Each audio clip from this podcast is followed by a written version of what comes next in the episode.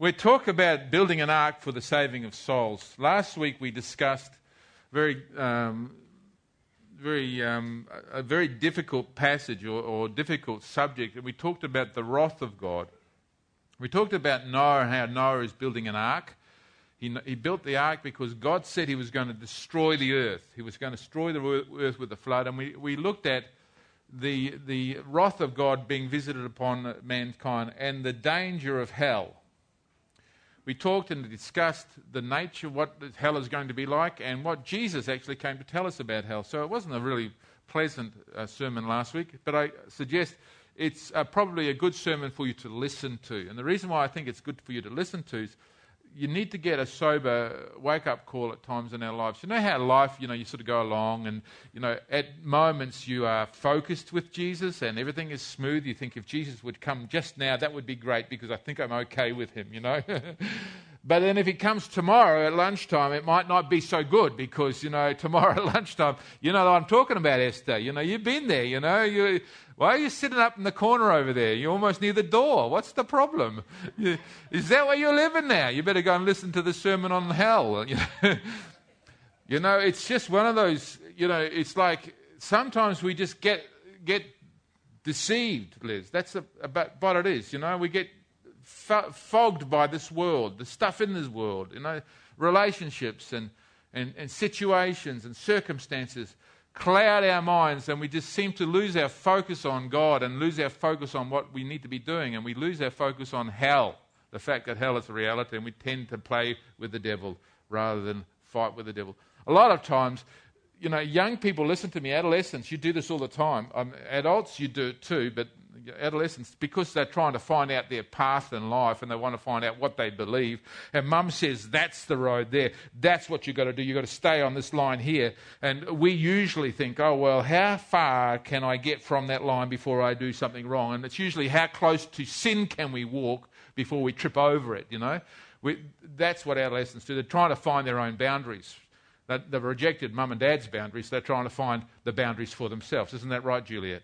You know, find your own way. You know, you know what mum and dad say, but you know, it's like, what do I really think? And so we tend to push the line there. Rather than get close to Jesus and walk really close to Jesus, we tend to walk a little bit further away from Jesus and see how close we can walk with the devil. And that's a really dangerous game. You, you, you want to play that game. That game is, uh, he, he, he's laughing, he's lo- loving it up. He just thinks that it's really good. He'll make you feel real good playing that game. That's a dangerous game because it's a dangerous place to live. Now, I, I just um, want to just talk to you today about God's grace and mercy. And my phone has gone blacko, so I don't know what's happened. So options, first slide. How's that? Read it. Yeah, I got it there, but I haven't got it here, so I can't, I can't, I can't change it. You'll do it for me? Do it for me, because I'm going to put my phone down. Okay, last week we looked at the judgment of God, and this week we're going to focus on God's mercy. So that's a nice thing. I mean, there's two sides of God. This God's wrath. God's wrath is not very good, and his, his wrath is infinite. Now, how deep is his wrath? It's just so deep, his anger is so deep and so awful, you can't find a bottom to it. So if you offend God, He lives forever, and He lives forever and ever and ever. And if you offend an, an, an, an eternal God, His wrath and anger against you is eternal unless something fixes it up. Hence hell. That wrath of God is premised on His holiness, His character of holiness, His righteousness. Because He is so right, He must judge sin. If He doesn't judge sin, He's corrupt he's, he, he's letting sin go by, he's corrupt. So it's premised upon his holiness. And how holy is his holiness? It's infinite holiness. It says, you know, he is so holy, he is so light that if you were to stand and looked at his bright light of holiness, it would destroy you. He's so holy. He's infinitely holy. He's infinitely right. Whatever he does is right and holy. That's how good he is. He's so good. That's why he must judge sin.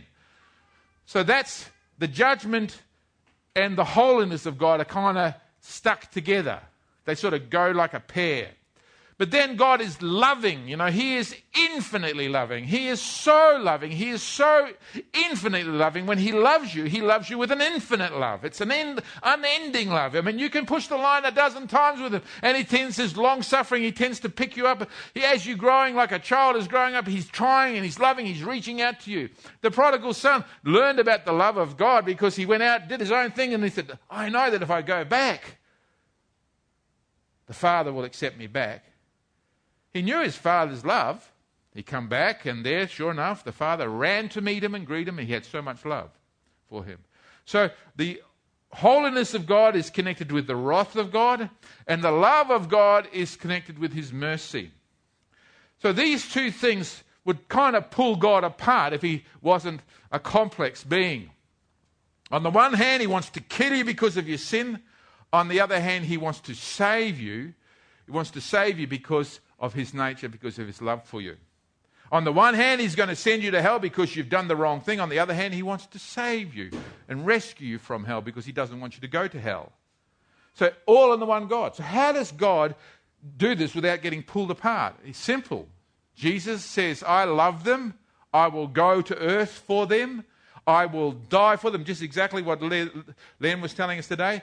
I took off his royal garments, entered into life, clothed himself with human flesh, paid that terrible price where he took the punishment, the wrath of God, the judgment of God upon himself for your sins and my sins, not for his own, but for ours.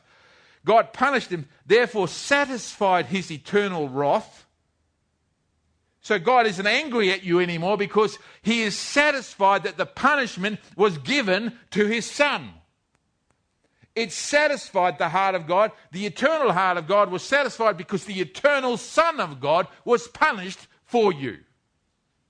No one else could have died for you because God, Son, is eternal. He took the punishment for all of our sins, for everyone's sin. And so, what you have there is you have this beautiful balance there in the heart of God. Jesus standing between God and God's wrath. God, Jesus, the Son of God, accepting you into his life and saying, Here, if you believe in me, I will have mercy on you. So today we want to focus on God's mercy. The flood speaks to us about the holiness of God, the ark speaks to us about the mercy and the grace of God. He tries to save his, his creation. Lamentations says, in Lamentations chapter 3, verses 22 to 23, it says, If the Lord's mercies, if it it is of the Lord's mercies that we are not consumed because his compassions fail not. They are new every morning. Great is thy faithfulness.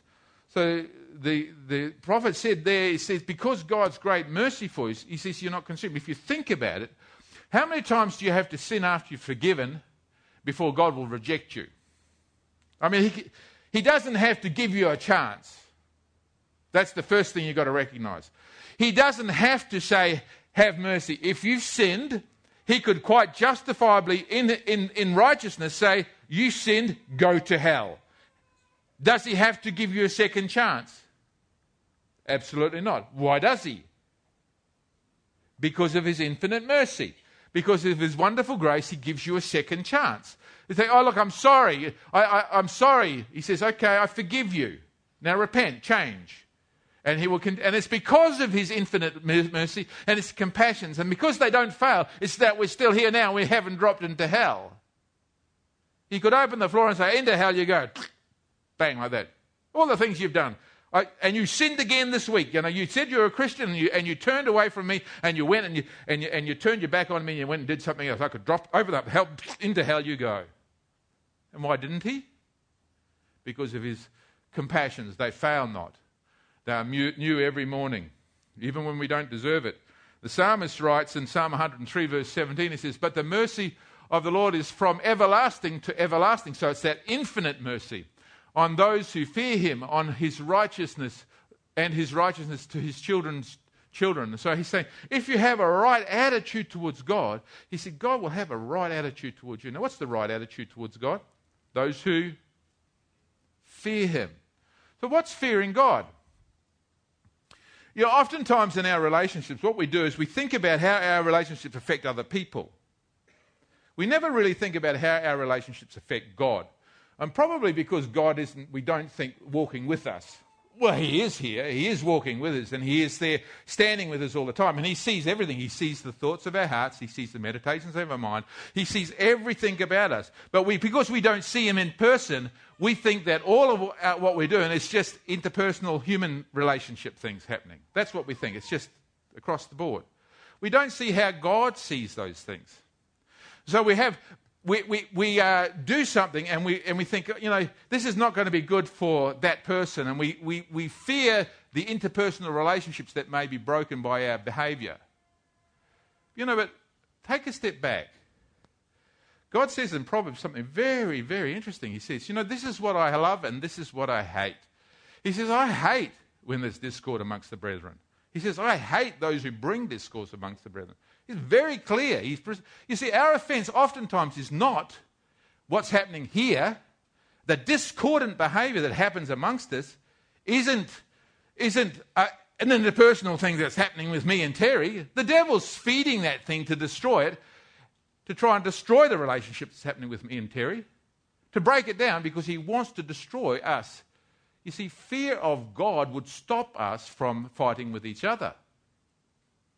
You see, if we think, oh, well, I, I don't care what she thinks anymore, it doesn't bother me. You know, wait a minute.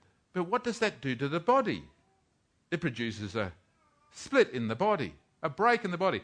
And if it's a break in the body, who's that offending? It offends God. Why does it offend God? Because it defames Him. It says, if you love one another, the world will know that you are my disciples. Well, you can't live in one love for one another? Well, it doesn't work, does it? You know, God is defamed by that whole exercise. You see, we think, oh, it's just between us.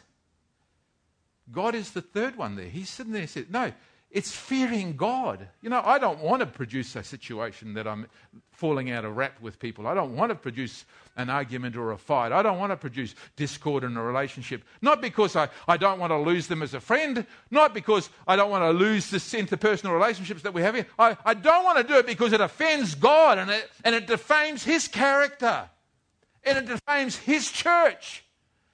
And I would fear, I think, and I fear God and God says, If you fear me, He says, I'll pour out my righteousness and my mercy upon you continuously. You know, the devil tries to stir it up amongst us, and we just forget about God. We think it's okay to have a fight amongst each other. That's okay. That will be okay. Doesn't matter. Well, it does matter. We should try really hard not to fight one another, not because of the uh, thing that's happening between us, but because we fear God. It says in Joel chapter 2, verses 1, uh, 12 to 14, he says, Now therefore, says the Lord, turn to me with all your heart, with fasting and weeping and mourning. So rend your heart and not your garments. Return to the Lord your God, for he is gracious and merciful, slow to anger, and of great kindness. And he relents from doing harm. And then, the, the, then Joel says, Who knows if he will turn and relent and leave a blessing behind him, a grain offering and a drink offering for the Lord your God. He's saying, you know, if you just turned around, and this is the context of the whole of the Old Testament. Most of the, you, you read the whole of the Old Testament, yeah, people think that the God of the Old Testament was a God of great harshness who used to open up the earth and kill people. You think, you think, and the God of the New Testament is the God of grace, the God of love and mercy. Uh, the God never changed in the Old Testament from the New Testament. He was the same in the Old Testament as he was in the New Testament. He doesn't change. He is unwavering. He's, the, the term is he's immutable. He does never change. He is constantly the same. Jesus Christ the same yesterday, today, and forever. So the God of the Old Testament is the same God of the New Testament. I mean, he did strike down Ananias and Sapphira in, in the early church. He did strike them down dead because they lied to him. They, they didn't acknowledge God. They didn't fear God. They thought, oh, we could just do whatever we like in the church. And God says, you doing this in my body, and he struck them down dead. I mean, this is the God of the Old Testament and the God of the New Testament. But you see, how does God in the Old Testament look at me? He sends judges, he sends prophets, he sends men and women to, ex- to, to exclaim, Turn around, Turn around. Stop doing what you're doing. Turn unto me and I will heal you. If you don't, I'm going to punish you, but listen to me. I want to change the situations and the problems that you're facing there. So come to me. I have mercy on you if you come to me. And all the way through the Old Testament, right from the very beginning of Genesis, we get this whole idea that if you turn to God, God will have mercy on you. God is compassionate and mercy, merciful from the beginning of the Bible right to the very end of the Bible. In Titus, it says of God's mercy, it says, But when the kindness and the love of God, our Saviour, toward man appeared, not by works of righteousness which we have done, so you couldn't actually earn it. You couldn't actually do, well, I'll do some good things and then you'll be kind to me. No, he says, No, not by what you've done, but according to his mercy, he saved us through the washing and regeneration and renewing of the Holy Spirit. So you can't earn this favor that God has for you. If God looks at you and says, I'm going to have favor on you, it's not something that you've done that made you worthy of having it.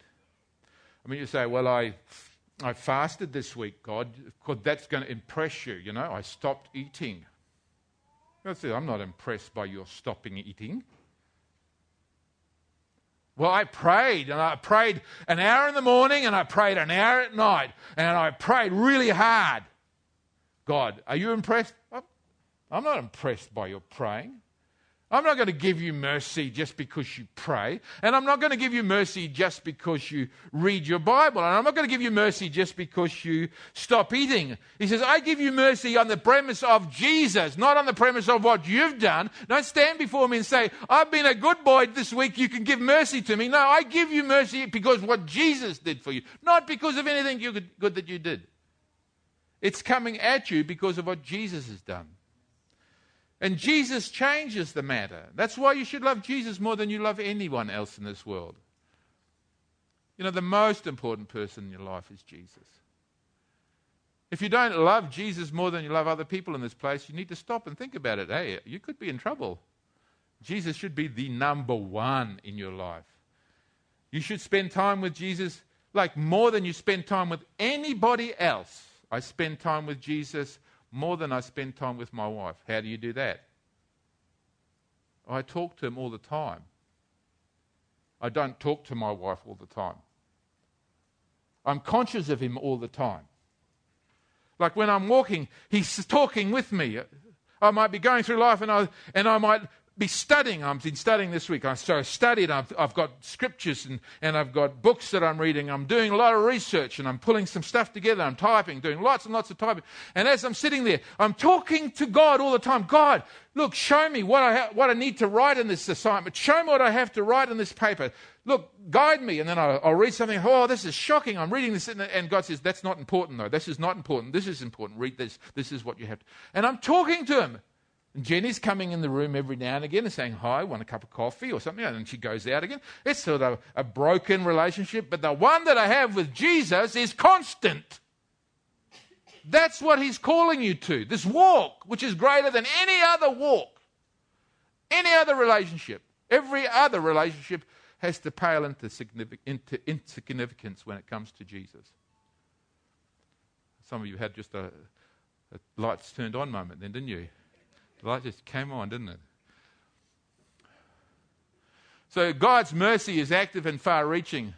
Throughout the whole Bible, he reaches out and calls men to himself that they would come for mercy. Jesus' whole mission when he came here was the mercy of God. That was his whole mission, to share his mercy. And in Peter it says, The Lord is not slack concerning his promise, as some uh, count slackness, but is long suffering toward us, not willing that any should perish, but that all should come to repentance. You say, well, when is Jesus going to come back? I mean, I wish Jesus would come back today, right now. Like, come back today, right now. That would be fine. And Jesus says, yeah, that would be fine for you, Mark, but that's not going to be fine for. And he starts to list all the people who are not yet Christians that we have to reach to. I mean, it would be nice to get saved now, Juliet, wouldn't it? You go to be with Jesus right now. Hey, that would be cool. It's all over. The struggle is finished. But what about your friends at school? What about the brothers and the sisters of the people that you know that don't know Jesus but are just waiting to hear about Jesus? What about them? Jesus says, You have to wait a little longer, just like I have to wait a little longer because there's more that got to come in yet. There's more that's got to come in yet. And he's not willing that any should suffer and not any, every, any should go to hell. So he is going to be long suffering. He's going to wait. He's coming quickly, but he's going to wait a long time for that because he wants everybody in that can be coming in. So this comes across in a parable, and I, I just want to talk to you about this parable very quickly. It's a parable of the guy who has a field. And I want you to look at the guy who owns the field. The guy who owns the field he's a farmer and he's, he looks for subcontractors to go and work in his field. So what they do is they come along and he comes to the place, the marketplace where they're all sitting. And he says, What are you doing? You're standing idle in the marketplace. He says, Well, no one's hired us. I mean, we're here in the marketplace waiting to be employed, you know. And he says, Well, you know, you, come on, you know, there's my field. Go and pick some figs. Go and collect the grapes, go and work in my field, go and plough the field. And so they go out and they might be out there ploughing the ground and planting the seeds or whatever they're doing. They're working the field. Now, I want you to notice the, the, the farmer's attitude. This attitude is constant. It's not just like I've got, like I would start in the morning and I'd say, okay, who wants to work for me today as the builder? And, I, would say, okay, one, two, three, okay. Well, we'll go to the job there. We've got you now. We'll go to the job and that's where we'll go. And that would be it. We'd all go to the job and that would be fine. Uh, not, not this employer. He then goes, listen to what it says. For the kingdom of heaven is like a landowner who went out early in the morning to hire men for work in his vineyard. He says he agreed to pay them a denarius for the day and he sent them into his vineyard. About the third hour, he went out and saw others standing by. So, okay, he's just gone out once. He's got the guys who are ready at seven o'clock. He's then gone out again and now it's nine o'clock. Two hours odd later, and he says, What are you standing here? The job's got to get done. Go into my field and start working. So he's gone and he's got a second lot of people. He's agreed to pay them a day's wages. They've agreed to it. So the guys that are coming in the second shift are getting a short day. They start, the first guys are working eight hours for the day, maybe 10 hours for the day. The second guys are only going to be working eight hours or maybe six hours for the day. They get a short day, but they still get the denarius. Now, that's pretty cool. But you think that's enough. You think he says, okay, I've got them going there. No, it's not enough. He told them, oh, You also go and work in my vineyard, and I will pay you whatever is right. And so they went. He went out again about the sixth hour, and then the ninth hour, he did the same thing. So he is so concerned about the, the field, he's so concerned about the harvest, that he keeps on going back to the place, the employment service, and keeps on going back to them saying, Have you got any more people to work as subcontractors in my field? On the sixth hour, and on the ninth hour, he sends another group of people in there. Now, this time, they're only working, what, half a day for the same pay. And then less than half a day for the same pay. But what does it tell us about the farmer? Well, it tells us about the farmer. He's not concerned about anything else than the harvest. And that there's got to be a harvest. Now, we can go through life, and then we get to and study in the Bible, we get to the parts and it says, What will it be like in the last days? Well, there's a great apostasy. People are falling away. You know, we know it's the last days because the church is in great apostasy. People are falling away. They have an appearance of godliness, but they deny the power. There's no life change. They're not different anymore. They, they just do what the world does. You look at them and say, You're Christian? How can you be a Christian? You're sleeping with people. You're telling lies. You're doing all the wrong things. How can you be a Christian? You, you say you're a Christian, but you've got no difference in your life. You don't live holy lives. You just live a, a, a sinful life. How can you be a Christian? There's a great falling away. And we in the church, and uh, for a degree, we've said, you know, this is going to be in the last days. What's going to happen in the last day? There's going to be a big falling away. But you know what? That's true. Many people will fall away. It says that the increase of wickedness will be so great that many will, their love will grow cold. But he who stands firm to the end will uh, overcome, you know? And listen, we can get this attitude that says, okay, well, you know, we're in the last days. Jesus is coming back soon. It's getting pretty dark outside. It's pretty evil outside. We've got a holy little huddle here. Let's be inside this little church and let's keep ourselves safe and secure till Jesus comes back. Let's just sit together and let's just have lovely fellowship together. Let's just tell each other we love Jesus and let's keep ourselves nice and clean from the dirty old world out there. Because we don't expect to see many people coming to Jesus because lots of people are leaving Jesus. That's not the heart of the farmer. The farmer has a different attitude. About the 11th hour, this is an hour before it's finished, about an hour before it's time to go home, about the 11th hour, he comes and he says, and he still, still, still finds people standing around not working. he says, What are you doing? He asks them. Why have you been standing there all day long doing nothing? It's like, it's nearly smoke, it's nearly finished time, it's nearly time to go home. He's come to the employment service says, What are you doing standing? How have you been standing all day long here not working? Because no one hired us. He says, Go and work in my vineyard. You know, he said, even though it's the 11th hour, and even though many, many people will fall away, even though the church is going to be in a state of apostasy, even though it's looking pretty grim, he said, Don't stop going into the harvest field. I still want people in the harvest field. If you're standing here and you're not doing it, get into my harvest. But there's not much time left. We'll only be there for a few seconds and we'll have to go. We'll probably just walk in the gates and then have to walk out again. He says, get into the harvest field and pick up something and do something in the harvest field. Why? What does this show us? It shows us the incredible heart of God, the mercy of God. He's not just sitting there saying, oh, we just wait till the end now. Just let's react. Let's just relax. Well, we won't bother doing any street preaching. We won't bother witnessing to anybody because it's just about all over. I mean, I could talk to them, but they're just going to tell me, oh, you silly person. We, could, we had a, a lovely couple of um, individuals who came to, to us last night on the street and made Anella cry. It made you cry, didn't it, Anella? You got so frightened, didn't you? They were so ugly. The demons were all over them, coming out their mouths and talking very nasty language. And they called, um, they called you some bad names, didn't they? Yeah, the worst of them all. They, they called you. They, they, and, I, and you got hurt by that, didn't you? How could they talk to this lovely lady like that? That's terrible. She cried for you. So it's just too hard. Why bother going into the vineyard when you're going to get into the vineyard? It's going to be too hard. Why bother reaching out and you're going to get rejected? Why bother going out and keep on talking, Noah? Because you know they're not going to listen to you. It's a hundred years now. You've got it nearly finished and they're all laughing. You become the joke of the town. Why preach another righteous sermon on coming to Jesus and repenting from your sin? Why do it? Because the heart of God is merciful. He says there's got to be an 11 hour harvest. You've got to get them in. The last ones have got to come in. There may be heaps of, heaps of people falling out the other end. That's not his problem. You go in and get them to come in. There's got to be an 11th hour harvest. We're in the 11th hour of time.